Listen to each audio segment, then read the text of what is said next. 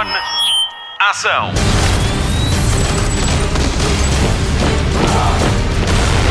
Hollywood Express. Olá e bem-vindo a mais uma edição do Hollywood Express, o podcast de filmes e séries da Rádio Comercial. A Patrícia Pereira continua a banhos, mas volta já para a semana.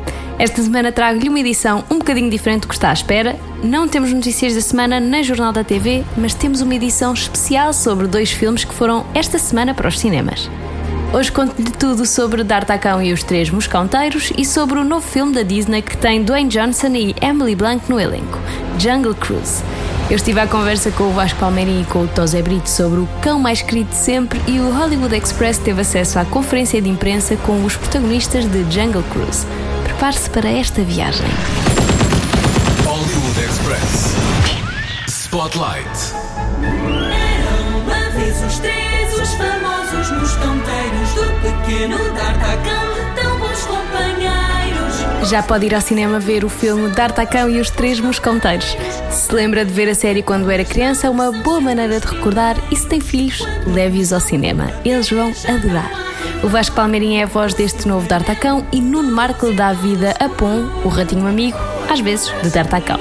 Ok, todos conhecemos D'Artacão, mas quem é ele? O Vasco explica. O D'Artacão, quem é o D'Artacão? O D'Artacão é uma personagem que é uma adaptação do famoso D'Artagnan do Alexandre Dumas.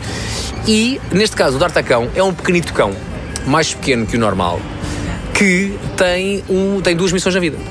Que é ser um mosconteiro, pertencer então à guarda do rei, e, além disso, ah, quer limpar o nome do pai. O pai é um antigo mosconteiro que foi convidado a sair dos mosconteiros porque alguém o tramou.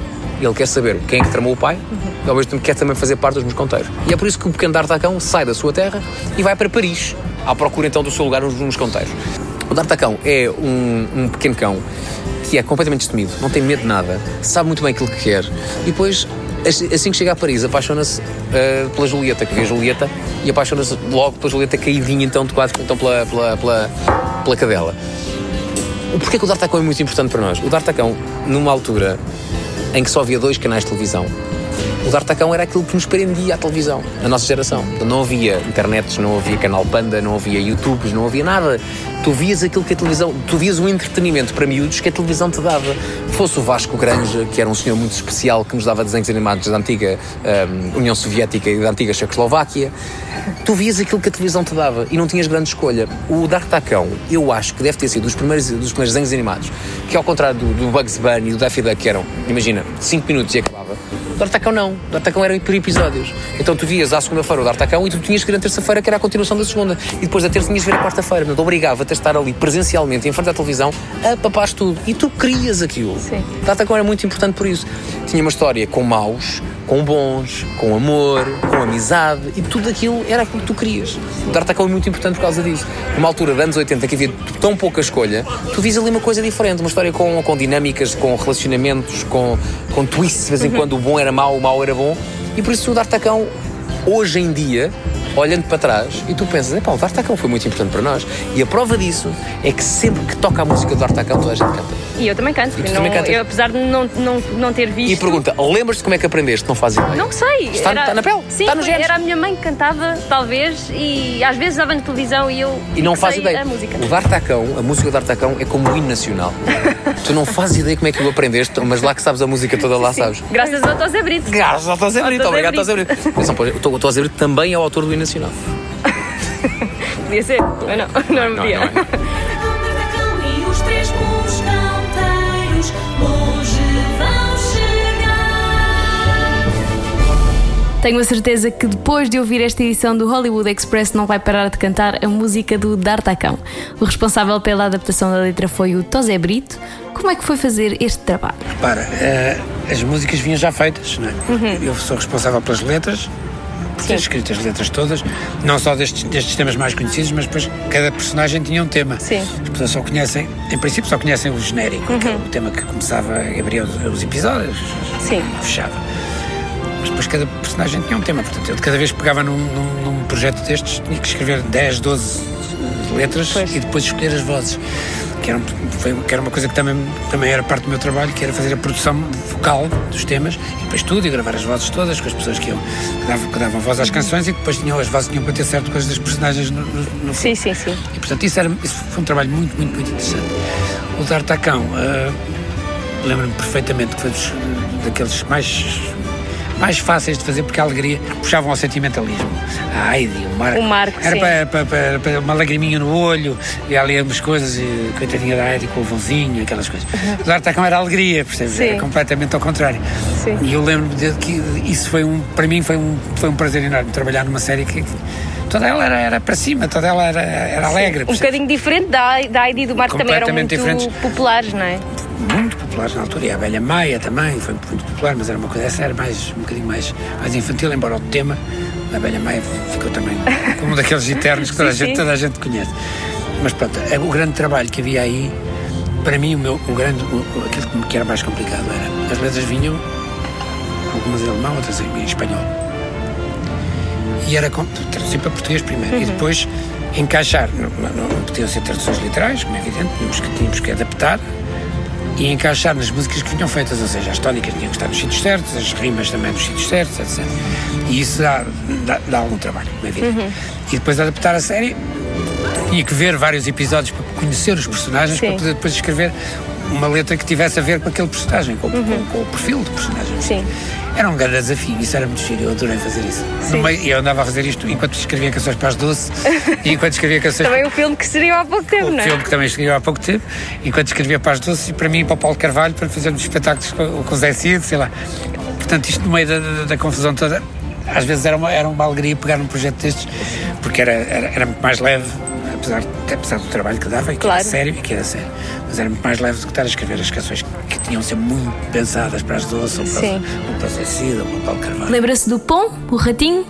O Nuno Marco é que lhe dá a voz, mas é o Vasco quem nos explica qual o seu papel nesta história. O ratinho, portanto, o D'Artacão chega a Paris e ah, quando começa a procura de- de- do caminho para, para, para chegar ao, ao quartel dos mosconteiros, encontra um pequeno rato.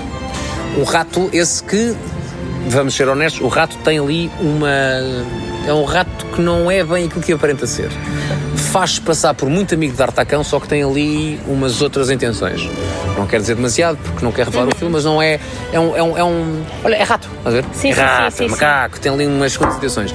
Ah, mas torna-se muito amigo. E a prova disso é que depois a amizade dos dois faz com que o, o- o rato ponha em causa tudo aquilo que ele achava que era a verdadeira intenção e o verdadeiro caminho dele. Ele, ele percebe, peraí, eu tenho este cão nutre por mim uma verdadeira amizade. Aquilo basicamente, basicamente que eu também tenho com o Nuno Marco, não é? Sim. Eu gosto também relativamente dele.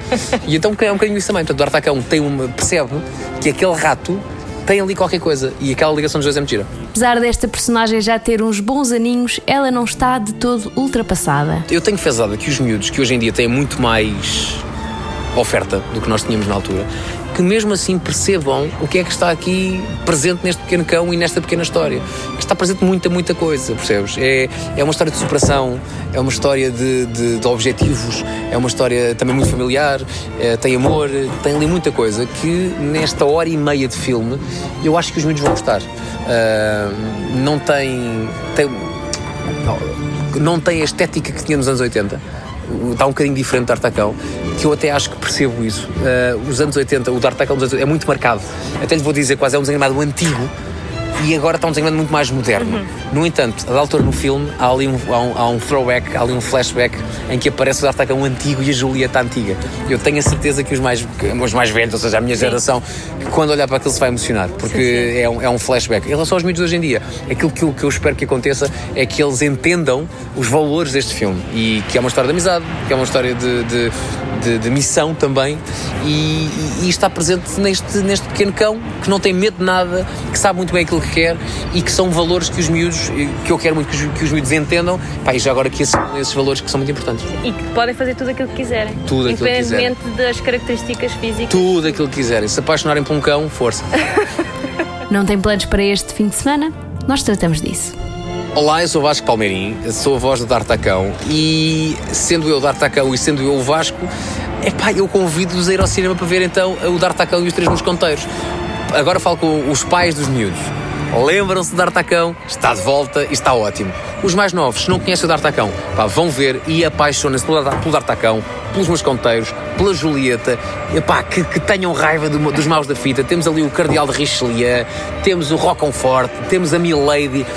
Ali eh, é, é um filme que junta muitos ingredientes que vão respeitar o original, para a alegria dos mais velhos, e que vão também mostrar aos mais novos muita coisa que eles calhar não conhecem. Uma história que tem muitos ingredientes, muitos valores, e os mais novos vão adorar, e os mais velhos vão recordar e também vão gostar muito.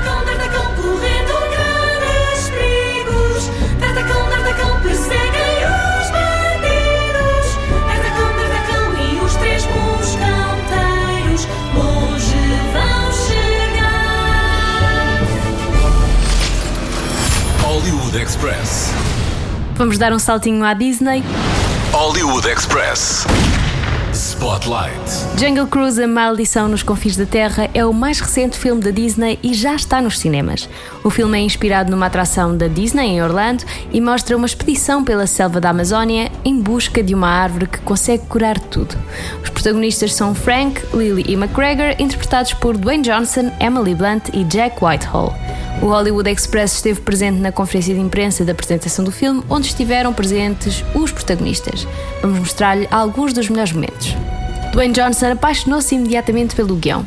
Mas porquê? When you finally met, how instant was the chemistry? Because the chemistry in this movie is so incredible. It was. We, we were pals for life immediately. It was like yeah. I knew when we met we had this rapport that like ping pong back and forth so quickly. Yeah.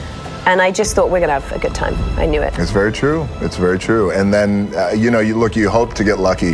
I feel like I should talk to everybody, uh, but you hope to get lucky, uh, you know, with your cast, and you, you'd like to have, try to have some chemistry. And as Emily and I have been talking a lot about chemistry these past couple of weeks doing press, and a lot of times you, at times, you fake it, you know, because you're acting, but. Been faking it for years. I have been faking. I will continue to fake it too. Big faker, especially with us.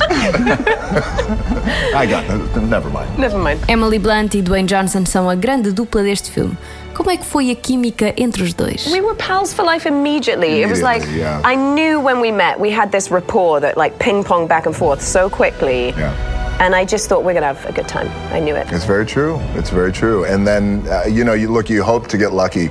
I feel like I should talk to everybody, uh, but you hope to get lucky, uh, you know, with your cast, and you, you'd like to have, try to have some chemistry. And as Emily and I have been talking a lot about chemistry these past couple of weeks doing press, and a lot of times you, at times, you fake it, you know, because you're acting, but. Been faking it for years. I have been faking. I will continue to fake it too. Big faker, especially with us. I got never mind. Never mind. Uma das cenas mais icónicas do filme é quando a personagem de Jack Whitehall assume a sua sexualidade a Frank, personagem de Dwayne Johnson. Como é que foi fazer esta cena? Really, I felt that the scene was really exactly what it was, which was two men talking about what they loved and who they loved. And it was as simple as that, and we were sharing a drink. Jack?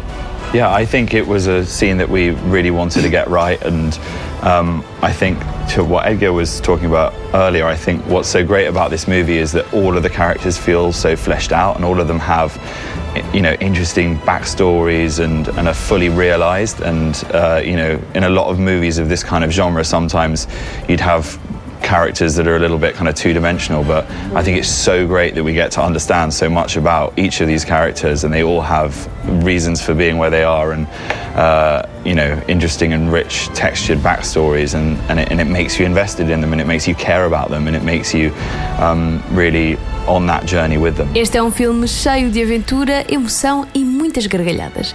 A personagem de Jack Whitehall é hilariante e Dwayne Johnson é o mestre das piadas secas. Jungle Cruise A Maldição dos Confins da Terra já está nos cinemas e está também disponível no Disney Plus com acesso premium. So, what are you doing out here? There is a legend in the jungles of the Amazon of a tree that heals all. It could change the world, but if it gets into the wrong hands, it could awaken a great evil. I believe that the legend is real. Which it's not. And I'm going to find it. Which you won't. And when I do, just imagine the lives that could be saved. I've been looking for this tree longer than anybody. I've tracked the legend to every village, every island. Nothing. You're searching for something that can't be found. But you've never had the key. Let's do something that's safe. Let's go see some elephants. There are no elephants in the Amazon, and I don't even like elephants. Lady, everybody likes elephants. Know this about the jungle. Everything that you see wants to kill you and can. Careful. They can smell fear. I am not afraid.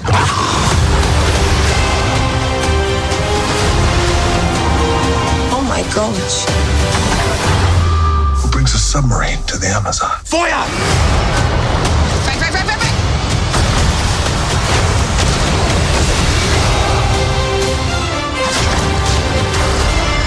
Good night.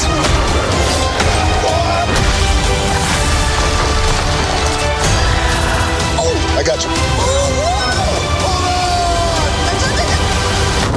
Frank, get it. Hold on. Come on. I got it. Frank. I don't got it. No, no, no, no, no, no. For goodness sake, just leave me alone. That was a disaster. Didn't go the way I planned.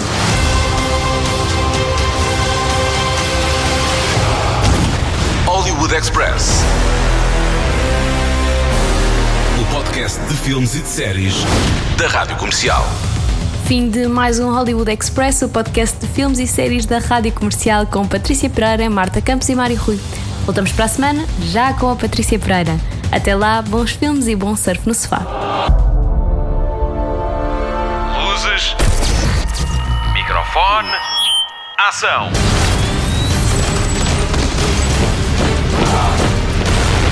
Hollywood Express.